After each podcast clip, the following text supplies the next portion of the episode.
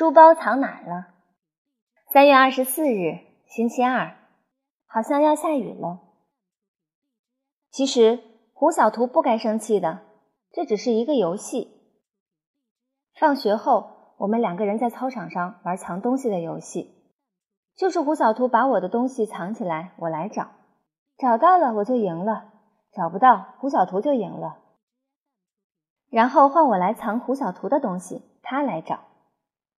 刚开始我们玩的很开心，我去挖沙坑，他把我的帽子藏起来；我到树丛里找，钻到墙洞里找，爬到树上去找。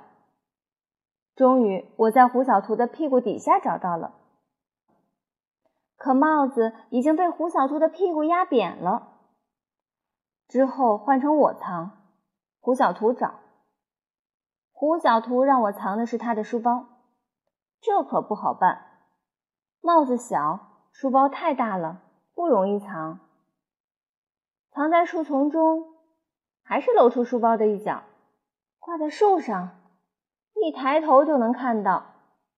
埋在沙坑里，那得挖一个很大的坑呢。想来想去，我终于想到一个最隐蔽的地方。可怜的胡小图。天都快黑了，也没找到。我等的都快睡着了。没办法，胡小图只好投降认输了。